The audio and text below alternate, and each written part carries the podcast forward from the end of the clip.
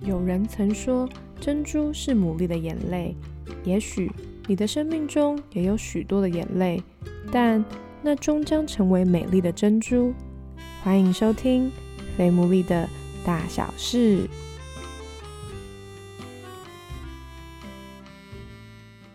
大家好，我是 Sarah，欢迎大家收听第九集的《非牡蛎的大小事》。目前呢，我们不重复下载次数已经突破五千五百次了，耶！非常感谢大家支持。那如果有什么想要告诉我们的，或是有什么想要听的主题的话，还是一样，欢迎大家可以私讯我们的 Instagram，就是 F A T M O O L E E。好，那今天呢，又来到我们众所期待。的爱情故事系列，那相信每个人呢，生命当中都会在不同阶段拥有影响你很深的人。那今天的来宾呢，就是我人生现在这个阶段非常照顾我，也给我很多爱的夫妻，所以我非常开心能够邀请他们。那就先请他们来自我介绍一下。大家好，我就是那对夫妻里面的夫，对我姓叶啊，叫永胜，平时大部分人叫我永胜哥。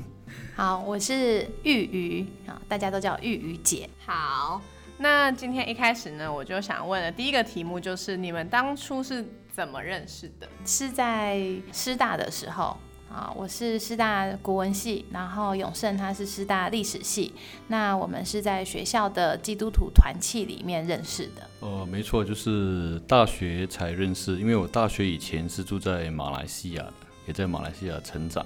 据我原本了解，就是你们不是一开始就是被对方吸引嘛？就是玉姐好像一开始蛮就是对永胜哥颇有微词。要先说一下当时候你对他可能觉得他点点点的是哪些地方？因为我是他的学姐，大他两届，所以我记得第一次看到他的时候是迎新晚会，然后我是主持人。那大三那种年龄，就是觉得当主持人也是蛮紧张的，然后就很希望台下的人可以乖乖。结果那时候的新朋友就是永胜其中一位，那他站起来之后，我就问他说：“哎，那欢迎这个学弟跟大家自我介绍一下。”然后他就很酷的说。没有名字，就叫基督徒，然后就坐下来。那我当下我真的是站在那边很傻眼，想说这个学弟最好从此不要再出现。呃，大家都念过大一，当过大医生，你就了解为什么会这么做哈。大一生就是总要有一些个人特色，那就是我的个人特色的发挥的情况。那当然我不是随便发挥，这个是有根据的，因为以前有听过一部电影，就是很帅的一部电影。就是一个人呢，他拯救了大家之后，大家问他：“哎，你是谁？我们怎么叫叫你？”那个人就跟他们说：“I am a Christian。”所以我觉得哇，这个非常帅，我就照这样来学。哇，然后就后来这是什么？聪明反被聪明误，就后来就让玉姐心中留下一个特别的印象。哎，好像也达成到了那个目的啊，好像某个程度。那后来哎，可是我记得还有什么一个什么三从四德，那个是什么？哦，哎，三从四德又比较晚一点呢。就是其实这个过程里面呢，面对这个学弟，除了说一开始第一印象很令人尴尬之外，然后再来就是我觉得一些生活的特质，就是因为他从马来西亚来的，然后嗯，我后来结婚之后回马来西亚，我才发现说，就是在那里的人，他们真的出门穿衣服不是这么的讲究。然后再来就是，呃，常常都是穿拖鞋这样子到处走来走去，校园啊、聚会啊，所以那时候就觉得这个学弟实在是很奇怪。那三从四德这件事是有一次团契一群人在一起聊天，大家就说：“哎，你希望以后的伴侣、以后的对象他要有哪些条件？”那当时这个学弟他就说三从四德。那大家都知道，听到这个实在是很有压力，所以就直接被我们众姐妹们打叉了。那永生哥，你要说一下，你那时候也真的是你真的要找三从四德的吗？还是你有也是想要留下特别的印象？没有，那个不是为了要耍酷，那个是真的在择偶条件里面觉得这些老祖宗的 呃传统智慧是蛮好的，所以我是认同的。那刚是是玉姐说她对你的第一印象嘛？那永胜哥，你对玉姐的第一印象是什么？觉得这个人的呃表达非常的清楚直接，所以我觉得诶听他讲话是非常舒服的一件事情。而且我第一次听他讲比较多话是他在分享他啊怎么成为一个基督徒的过程，因为那段故事是蛮曲折的啊，甚至可以拿来拍《蓝色水玲珑》或者是 拍那种台湾奇案，所以我就更加被这样的有这样的经历的人吸引。那所以，那是什么时候你们俩开始觉得，哎，两个人觉得被对方吸引的时候啊？呃，应该是说大三、大四认识他，然后觉得这两年他也是蛮多的改变，包括说跟台湾的同学的互动，他蛮愿意去调整自己。那他调整了什么？调整什么？就是比如说穿着打扮，他也愿意稍微跟大家像一点。然后还有就是 言语表达吧，就是以前他有时候会对学妹，对我还不敢。就是有时候对学妹或同学讲一些话，那我觉得这个是无心的。比如说他会说别人肥肥的很可爱，那这个在台湾同学的耳中听起来不会觉得很可爱，所以就让对方气了半年这样子。那后来他也很愿意，就是哦好，这是我们要做调整。我觉得他是呃越来越显出一种，就是他认同这个环境的文化，然后他也愿意调整自己。哦，我必须解释一下，在马来西亚确实我们会说一个人很可爱的人，那，会说他肥肥的啊，因为。呃，就我们马来西亚呃华人对话里面，其实会用这些话语这么直接的言辞，是表示哎，我呃认同你啊，我想要跟你更多的认识，像家人一样，所以我们讲话会那么直接了。如果是面对那些我根本不想靠近你的，其实我们讲话会也是蛮客套了，不会用到这么直接的用词。哎，那我多问一下，那那时候永生哥为什么你会想要改变呢？你怎么会想要调整？是发现哎周围的人越来越少吗？我觉得就是近朱者赤吧，啊，就是哎，你跟这群人相处在一起，那你跟他们熟悉，你知道哪一些是他们喜欢的，或者是他们呃所无法接受的，那当然就会愿意为爱他们的缘故做调整。嗯，这个其实很自然。好，哎，那那所以当初被吸引的点是，我觉得到我大四的时候，我就觉得，哎，因为我们寒暑假都会有机会一起去做一些外地的服务，然后我觉得在他身上看到，就是他很愿意去跟当地的人民相处，就常常看到他会很主动的去跟阿公阿妈，因为他呃他的母语也是很接近我们的闽南话，所以我觉得他总是很主动的去跟当地的阿公阿妈，或者是说跟当当地的不管老师啊，或者是如果教会的话，就是教会的牧师，他很愿意，然后跨年龄的对小小孩他也可以，就是他很愿意随时去关心别人。然后我觉得他对每一个人的生活是充满了兴趣，他会很自然的想要关心他们。对，然后另外一方面就是在跟我们这些比较亲近的朋友们在一起的时候，就觉得哎，有时候面对冲突，从一开始看到他，因为他的个性就是听他说以前就是他会跟老师。杠上，然后就躺在走廊，然后就是要校长来呃请走。那以就是以前个性是强烈到这种程度，但是我觉得哎，大四、大三、大四这两年看到他在表达上或是情绪的管理上有很多的进步。我先小小澄清，就是我没有躺在地上到校长来了。那确实我是有躺在地上，但是其实后来自己躺到爽之后也就起来了，没有不用等校长来。好，那回到言归正传，就回到刚刚的话题，就是觉得跟刚我谈到的一个部分有关，就是谈到三重四德了。然后玉姐就是吻合三重四德，我先简单解释一下，其实三重四德真的是一个很。很棒的择偶条件，你听我讲完，你们知道哈。先不要笑，我 先从四德开始讲。什么叫四德？其实四德就是妇德、妇容、妇言、妇功啊。妇德就是指，哎，这个女生她要有德性，不会去东家长西家短，或者是一起去挑破离间，搞一堆很复杂的人际关系小圈圈那种，是要有德有品的。妇容呢，就是指她的容貌是五官端正，而且打扮整齐的，不会装成好像七月半出来吓人那种。妇言就指他讲话是得体的，不会好像不得体的讲一些话。那最后就复工，复工就指他会有一些工艺、一些技巧。那对以前的人来讲，当然就是刺绣啊等等啊，做一些工作。那对我们现在来讲，其实会做家务、会煮饭，然后也会有一些一技之长，帮补家用。其实这些就是算在复工之内了。嗯。所以其实大家在选的不就是这样吗？所以不用笑。大家很合理化。对，那三重我觉得呃可以修正一下，因为三重就是指在家从父，在家里他是活在父亲的遮盖下，愿意顺从父亲，接受父亲的呃建议，跟父亲沟通。第二个重就是出嫁从夫，就出嫁之后愿意顺服丈夫，那其实这个也是蛮吻合我们信仰的教导。第三个就是夫死从子了，这个我是我是觉得可以修正的，夫死就是要从子，好像要守寡，然后守到孩子长大。那但是我觉得这个可以稍微做修正，可以呃，如果真的有夫死的情况，是可以考虑孩子的利益为先。那如果有这样三从四德的修正，我觉得其实就跟大家想要的这个条件是蛮吻合的，不是吗？哦，那有没有哪一个 moment，像他是因为可能在服务队里面看到你的这些行为啊？因为我本身是不喝咖啡的，我比较喜欢喝茶啊，所以我我对御姐的一个品尝呢，也是像喝茶一样，就是泡在一起泡久了，那个茶味出来，哇，你就觉得这是一壶好茶，就不会像咖啡那种哇一冲泡，然后马上就急冲急饮这样。那么这只这只是一个比喻哈，当然我也欣赏那种一见钟情啊，然后就马上就是天雷勾动地火那种，那是另外一种款式。但是你在听我的故事嘛，当然就是，当然你就要来就是同理一下，认识你啊。对，认识我一下嘛，对不对？那不同的风味嘛，谢谢。所以就是因为你们相处久了，然后你觉得哎、那可是因为那时候应该也不少女生吧？你们 其实就跟择偶条件三重四德，你这样讲，其他人可能会觉得他们没有三重四德。呃，虽然不是没有，虽然是呃还没有这样。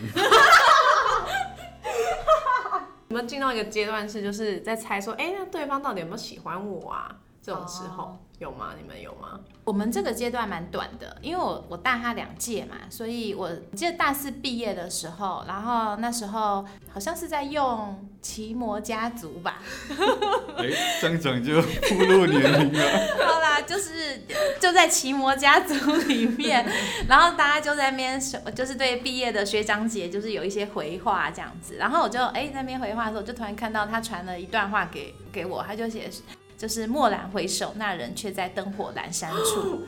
哇然后我那时候看到那句话的时候，我就有点呃傻眼，因为呃这句话怎么看起来有点怪怪的，就是感觉有点特别这样子。那嗯，我就有跟我们团契里面的辅导讲这件事情。哎、那那个时候你已经喜欢喜欢他了吗？嗯，应该是说蛮欣赏，但是因为毕业了，然后他那时候还是学生，所以其实老实说，心里面没有想过会在一起，因为就觉得自己毕业了，好像要迈向下一个阶段。那接下来还有没有机会相处也不知道，嗯。但是的确是蛮欣赏他的。嗯，好，然后后来就刚好大学毕业那一年，又有一个要去马来西亚的一个服务队。好，那那一次就真的比较多相处。那你说有没有对方有？因为我就跟辅导讲，然后我们的辅导就跟我说，嗯，那因为你是基督徒嘛，你就放在祷告里面啊、看上帝他有没有感动这个人这样。所以我也不知道他喜不喜欢我。然后后来在服务队里面有几次觉得他真的对我蛮特别的，像是什么？像是什么？啊就比如说，因为我们去到那个地方没有洗衣机，所以我们每天早上会有一段时间，就是大家的衣服在桶子里面拉拉，就是一起洗这样。然后那时候他就会，哎、很特别的，就是把我的衣服拿去，然后问我说，哎、衣服洗了没？好，然后我就会觉得，哎、怎么会有人特别关心我，我的衣服有没有拿出来洗？然后就觉得很一度很感动。可是后来一转眼又看到，哎、他在外面帮众姐妹们洗衣服，然后帮众姐妹们晾衣服。那时候我就突然觉得，哎、我我好像没有那么特别。那但是还有一次就是呃，就是晚上的时候我要去洗澡，然后他就堵在去洗澡的路上，然后他就拿了一碗就是那个教会的人他们煮的一个甜点，然后就在那边一直搅拌搅拌搅拌，然后就说，哎、你吃了吗？这样子，然后我就说，哎、还没，因为其实那个我有点吃不太习惯，然后我就说还没，然后他就来了，他就说，哦，那这个特别留给你的，哇！所以大概到那时候好像有一点点感觉，嗯，你那时候是已经你留那个蓦然回首的时候，应该是有喜欢了吧？对啊，就是那时候也就觉得要把握机会，在就是毕业了嘛。嗯，那毕业后未来很难说，所以就但又不能太明目张胆，所以这有不明目张胆吗？呃蓦然回首，这个感觉就是表达一种哇哇欣赏啊，真的哦在芸芸众生当中哇，这个呃 学姐真的是非常特别，所以值得用这样的文词来给予肯定。哎、那想问一下、那那时候你有犹豫很久吗？你有在那边，呃，要不要这样子？有在这个过程吗？哎，其实没有，我就很自然的想到什么就写什么。他想说我看不看得懂，如果看不懂，那这学姐就算了。我没有想到太多后果，就想说，哎、就 就是就是表达内心有想到什么就这样来的文字来表达。那其实，在那段时间，呃，我们的辅导也有在关心我们的感情，那他都会每个人都去问了，那他也有来问我，那我就跟他表达，嗯，对啊，对这位学姐蛮欣赏的。所以辅导就说，嗯，好，那我再帮你去了解一下对方的定义是如何。嗯，那后来没多久，他就鼓励我说，嗯，好，那你可以趁着这个服务的时刻多一些表达。那我就是根据辅导的建议而行事而已。哎、那我这边岔题一下，就是我我觉得像网络很多文章都会说说什么，他有如果有这几个举动，就代表他喜欢你这样。那我觉得你们也其实也就是带过很多的大学生啊，或者是对社青啊等等的。那有没有什么一些的依据啊，是你们观察到对方的一些行动，或是如果你其实不喜欢对方，你就不要做这些行动？我个人觉得是，比如说像很独特的私底下的对话，哦嗯，很个别性，然后很频繁的问候关心，我觉得这应该是一个 sign，嗯对。然后再来，我觉得就是会特别留意到你喜欢什么东西，特别留意到你喜欢喝什么饮料，特别留意到你喜欢吃什么东西，我觉得这应该也是一个蛮明显的举动，所以就是如果你对别人没有这个意思，也不要乱做这些动作。对。嗯男生来讲，如果对方对你的一些献殷勤是有反应的时候，其实你就大概知道了。哦，不然女生其实你如果对她有意思，你开始采取一些稍微明显的动作，没有什么消息也不理你，其实你自己也心中有数了。嗯，所以听起来就是两个人的互动嗯，嗯，对，要这是一个非常微妙的要回应。节奏。对对，一来一往，然后私下的，然后频率吧，嗯，嗯，频率算高的话，那那那那就回到你们的故事。那你后来呢，就是在那个那那两个事件之后，嗯那你们后来怎么哎、就在一起了？后来就是因为我们蛮长，好像两三周啊，在那个地方服务。那服务到最后期，我们会有一天是所谓的 day off，就是可以呃放松一下。那在那之前呢，其实我们的辅导其实是一对夫妻了，他们就个别了解我们的状况，哎，就发现我们其实是彼此有意思的，所以他们就在那天 day off 把大家都放出放出去放风。去海边玩很开心的时候呢，就特别约我跟玉瑜啊，加上他们夫妻就四个人，我们就另外趁那个时间约到另外一家餐厅，进行一个告白过程。那当然，呃，他这辅导又请我先写好告白书，就对了，哇，那那个书还留着吗？应该还在在某一个盒子里面。还 在还在。那玉姐还记得那时候永生哥告白的内容是什么吗？嗯，他就是讲到欣赏我的哪些点嘛，然后就是讲到说，如果可以，他希望有机会可以跟我一生都在一起这样。哇，那你你那时候怎么回应啊？嗯，哦，我就说，哦，好啊，那所以你们那时候就那一天就开始就是就是开始交往。对，那你们交往多久，然后决定要结婚呢？差不多交往两年后就订婚了。订婚的时候我二十三，玉二十五。哇，然后结婚的时候我二十四，玉二十六。必须要再次强调，因为我们是我是马来西亚人，在马来西亚我们这边华人的观念都是先成家再立业了。哦，所以我们这边的呃家族他们都是很早结婚，像我妈当妈妈的时候十八岁。呃，你要讲我们这一代，哦，我们这一代就是弟弟妹妹们也现在也都很早婚。嗯，对，就是我这一代比我小的，其实他们也算蛮早婚，大概三十岁以前，有些都已经生小孩了对。，嗯，对，所以在这种观念底下，当然很自然就觉得，嗯，没错，我们就是先成家嘛，成家完我们在一起打拼嘛。嗯，至少在马来西亚这边的长辈，他们都是觉得，嗯，好啊，时间到就结婚吧，结完婚之后在一起努力。对，那我自己是觉得，嗯，你都已经根据三从四德找到了理想对象，那又何必在那边蹉跎岁月呢？不就赶快一起携手共 奔未来嘛。对，一起迈向更更美好的前景这样子。嗯，我觉得就是，其实，在进入交往之前，就自己的部分也蛮认真去认识自己，跟想清楚自己想要怎么样的一个伴侣，或是自己的未来。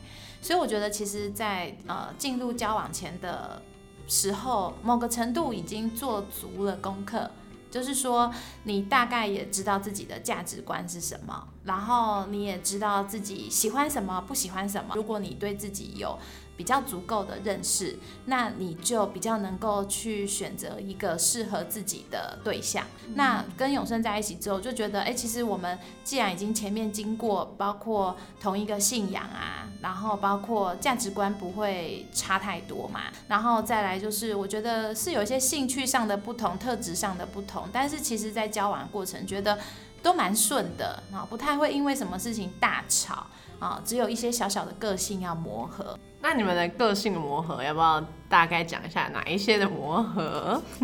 嗯，我觉得我的个性就是我是比较快，然后比较喜欢做计划，然后有事情就是要好好讲清楚。但永胜他就比较不是这样。我觉得除了特质，有时候跟男女的一些差异是真的有关系。比如说像面对沟通这件事情，我要学习就是我讲出来的话就是我想要的东西，对，然后很清楚的就直接告诉他，那他也不用拐弯抹角猜东猜西，因为以前的他是不爱猜的，就我不讲的话他也不爱猜，然后我们就会因为一小件事情可能就冷战个几天这样子，对，那现在就是知道说，哎，有自己想什么就表达什么，那永胜他也能够去做回应啊，比如说吵架。时候啊，其实我是很希望他留下来好好跟我沟通嘛。但是我有时候情绪来的时候，我就会说你走吧，然后他真的就会车子骑了就走了，好类似这样。然后或者是说，像我们刚交往的时候，我的家庭是很看重生日，但我也不知道原来他的家庭不看重生日，因为以前我们不太有耍暧昧，所以我们生日是不会互送礼物的。那他也不知道我很看重生日这件事，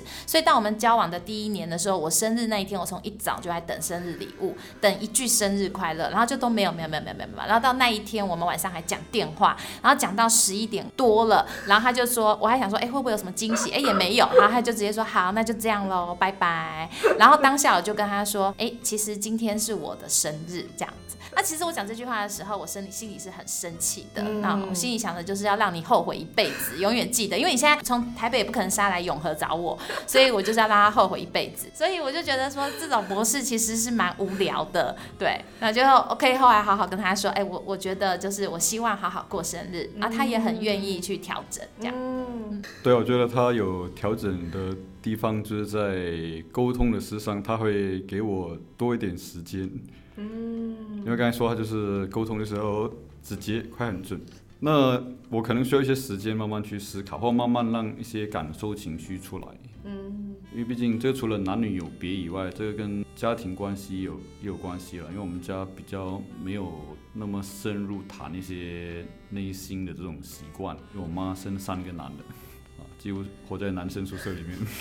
嗯，哪哪有机会去跟你操练这种，哎，跟女生谈心有没的这种？觉得他有在这方面调整了，可以放慢速度，啊，尊重我的时间表，还有那个感受出来，不是不会讲，只是说需要一些时间。那除此之外也是会提醒我了，比如说一些生日啊，一些重要的事情节庆啊，他会主动提。嗯，除了生日以外，比如说哎，爸妈的生日。嗯。有时候我会，因为我们自己爸妈生日，我们就是约出来，大家全家人吃一顿饭，你也不知道是谁生日，反正就吃饭就对了。这种叫亲生，但是对玉姐来讲不是，哎，亲生一定是有个特定的对象，你有特特定的动作做在他身上，尊荣寿星，那种才叫亲生。所以，哎，他会提醒说，哎，呃。爸爸妈妈要生日啦，我们要买些什么啊？要什么东西啊？那这些事我之前不知道啊。生日啊，哎，约出来吃饭，吃完饭就亲生完。就是在哦，他们现在有三个小孩，也过了这样也多久啊？你们这样结婚十十五年了。我记得你们是不是几乎是一结婚没多久就有小孩了？呃，对啊，我们结婚一周年是三个人过的，因为小孩已经出来了。结婚一周年的时候，嗯，那就是这样子结婚，因为有些人就是结婚以后没有那么快想要有小孩，是因为想要两个人的时间。那你们那么快有小孩，有没有就是觉得，哎，其实有小孩的好处之外，那你们还可以怎么样维持你们两个人的关系？这也是很多前辈们的教导跟提醒啊，所以就是真的会刻意的花时间在彼此的身上，呃，就是说每天都要刻意的讲讲话，然后其实，在小孩还小的时候，其实都很需要彼此帮忙家事，对，那我觉得这一点就是真的永胜他他做的非常的足够。对，就是他回到家，他就是手洗一洗，他很快的，他就是可以接手小孩，然后他很愿意陪小孩玩。有时候他看到哎碗没有洗啊，或者是衣服没有晾啊，他也都很主动的去帮忙做。所以我觉得，虽然说自己在很快的就成为。两个小孩，后来变三个小孩的妈妈，其实那过程就是有时候你会觉得没有自己，然后会觉得时间整个被压缩。但是因为永胜他支持，然后他也给予很大的、很具体的帮助，所以我会觉得不会孤单，也不会觉得辛苦，而是就觉得我们就是一起养大这些这些小孩。嗯，那永胜哥呢？嗯。我其实这么快有小孩，本来不是我们的预期了，因为我们也希望那时候在一个教会服侍，也希望可以诶趁着年轻多跟年轻人在一起服侍他们。但是这个是真的蛮意外的，那意外也没办法，就是去面对嘛，因为毕竟堕胎也不是我们的选项，所以就呃，与其在那边唉声叹气，不然我们就是呃。靠着上帝的恩典去面对了，嗯，那我觉得这方面，呃，也要非常感谢我的家人呢，从小给我很很好的训练，嗯，因为我的家人，我在家里面就是最小的儿子，嗯，所以就有一种腰子的悲哀，你就是要被叫去做很多事情，丈夫心重也是培训你嘛，做很多家事你是很很乐意的，而且在我的家族里面非常庞大，我们每次。呃，年夜饭回阿妈家都是大概六十几人齐聚一堂，所以对上对下对平辈都有很多沟通互动的机会。所以玉刚才说，哎，去到一些服务的现场，可以很快的跟那些不管是牧师还是阿北还是公园的阿妈，都可以打起交道来。这个也是有这种背景啊。嗯。那我觉得，哎，这种背景其实在帮助我。面对这些呃，很快当爸爸，然后要照顾小孩，面对家庭的各种，其实是很多加分的作用嘛。真的回想起来，嗯嗯嗯，好，所以呢，今天就是很开心可以邀请到夜市夫妻。想到其实爱是需要花时间认识的啦，因为毕竟一开始明明哎就是不是那么喜欢的人，但也是因为花时间认识，看到他两年的改变之后。然后才有一些新的眼光，或者是即便是呃结婚之后或者交往之后，也是会需要花时间去面对彼此的不一样，然后会有彼此的调整，包含连有小孩之后还是要持续要这样。爱真的是很费时、很费力，可是却又很值得的事情。那就祝福大家，就是也许你现在也正在这个过程，在认识别人或者在调整自己的过程当中。可是当你愿意这么做的时候，其实你会发现一切都会很有价值的。那就谢谢他们喽。那我们就下期再见，拜拜。